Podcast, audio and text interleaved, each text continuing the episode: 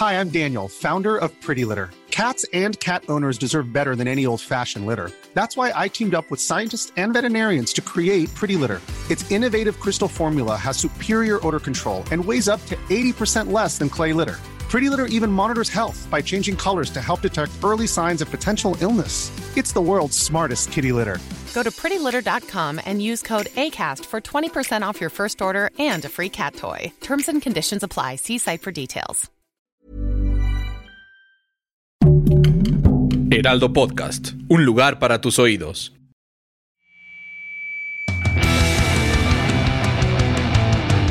Guía del hater.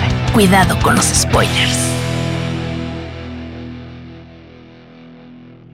Sean todos ustedes bienvenidos a este pequeño paréntesis que vamos a hacer aquí en Guía del Hater, porque evidentemente tenemos que hablar de lo que pasó el fin de semana en los premios Ariel allá en Guadalajara. Muchas cosas, muchas cosas. Bardo se llevó muchísimos premios, con algunos estoy de acuerdo, con otros no estoy tan de acuerdo, no porque crea que es una mala película, ya lo hablamos aquí en Guía del Hater, me parece una buena película, pero creo que hay otras que tenían características que hacían que que pudieran ganar otras. Pero a ver, vámonos por partes. Primero, mejor actriz se lo ganó Arcelia Ramírez por La Civil. No estoy de acuerdo con este y no porque crea que ella hace un trabajo malo, simplemente porque creo que, que la terna para mí al menos estaba entre Julieta Gurrola con Ruido, Natalia Soliana en Huesera y Carla Sousa en La Caída. Entonces, Ay, como que me costó trabajo aceptar eh, Arcelia Ramírez, que insisto, es una gran actriz, pero creo que el trabajo de estas otras tres en las películas que estaban nominadas es extraordinario. Em, mejor película se la ganó El Norte sobre el Vacío, que me parece que es una muy buena película. Em, dirección se lo ganó eh, Alejandro González Iñárritu por Bardo, que me parece, me parece bien. Mejor este,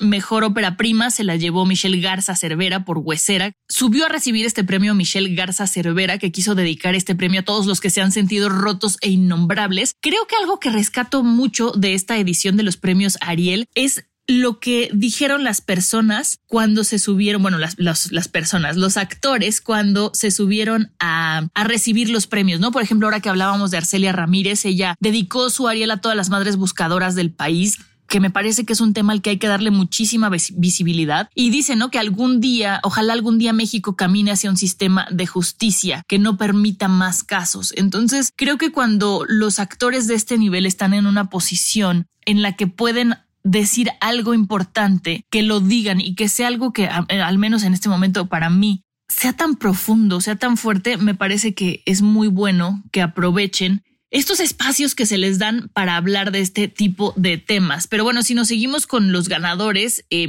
coactuación masculina la ganó Raúl Briones, que me parece un gran actor, em, sobre también en la película El Norte sobre el vacío. Para los que no lo ubiquen, es el que sale de Pepe, del Pepenador, en la, en la serie de Club de Cuervos. Eh, guion original también se lo llevó Huesera. Es que sí, la verdad es que es un, gran, un gran guion. Fotografía y diseño de arte se los llevó Bardo. Eh, hubo un empate en largometraje documental en Teorema del Tiempo y Dioses de México. Me parece muy cool que haya habido un empate. O sea, que haya dos trabajos que digas son impecables y tenemos que darles el premio a ambos. Eso, wow. Úrsula Pruneda ganó en Trigal. Ganó, bueno, ganó mejor coactuación femenina por Trigal.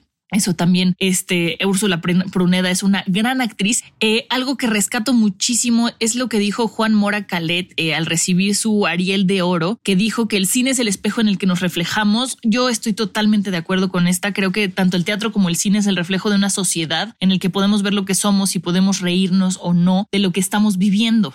Y al final también Leticia Huijara, que es la presidenta de la Academia Mexicana de Artes y Ciencias Cinematográficas, subió al escenario para hablar, eh, para agradecer, ¿no? La, que, sea, que hayan sucedido estos premios Ariel, que no se hayan pausado. Y me gustó mucho que, que dirigió un mensaje, o sea, fue un poco político el momento, pero no me importa, creo que fue muy necesario, ¿no? Le mandó un mensaje a Xochitl Galvez y a Claudia Sheinbaum, que son las dos que están ahorita como en la caminata para llegar a ser las, bueno, más bien que ya son como candidatas presidenciales. Eh, hablándoles de que no puede existir una agenda presidencial sin el arte. Em, a mí esto me parece muy importante porque justamente siempre se recorta el presupuesto de del, teatro, del cine, del arte. Entonces tenemos que empezar a reconocer el arte como algo necesario y no como un capricho que puede estar o no estar. El arte es necesario, es súper necesario para la sociedad y también los actores que subieron a unirse o a decir que qué bueno que apoyan la huelga que está sucediendo en Estados Unidos. También eso me parece que hay que voltear a ver al vecino de arriba para ver qué se puede empezar a hacer aquí abajo también. Entonces me parecieron unos premios Ariel que si bien fue, estuvieron demasiado bardeados porque hubo muchos premios para Bardo, también creo que hay muchas cosas que se rescatan y al final es una fiesta del cine mexicano y yo creo que eso es lo más importante de este momento, de esta fiesta y pues aquí estamos en Guía del Hater para ver todas las películas que vienen, las que salieron, las que saldrán y poder hablar de los próximos premios Ariel aquí. Los escuchamos la próxima.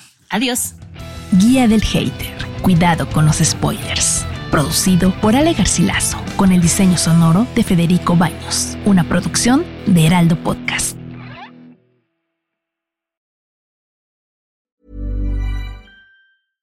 Hey, it's Paige DeSorbo from Giggly Squad. High quality fashion without the price tag. Say hello to Quince.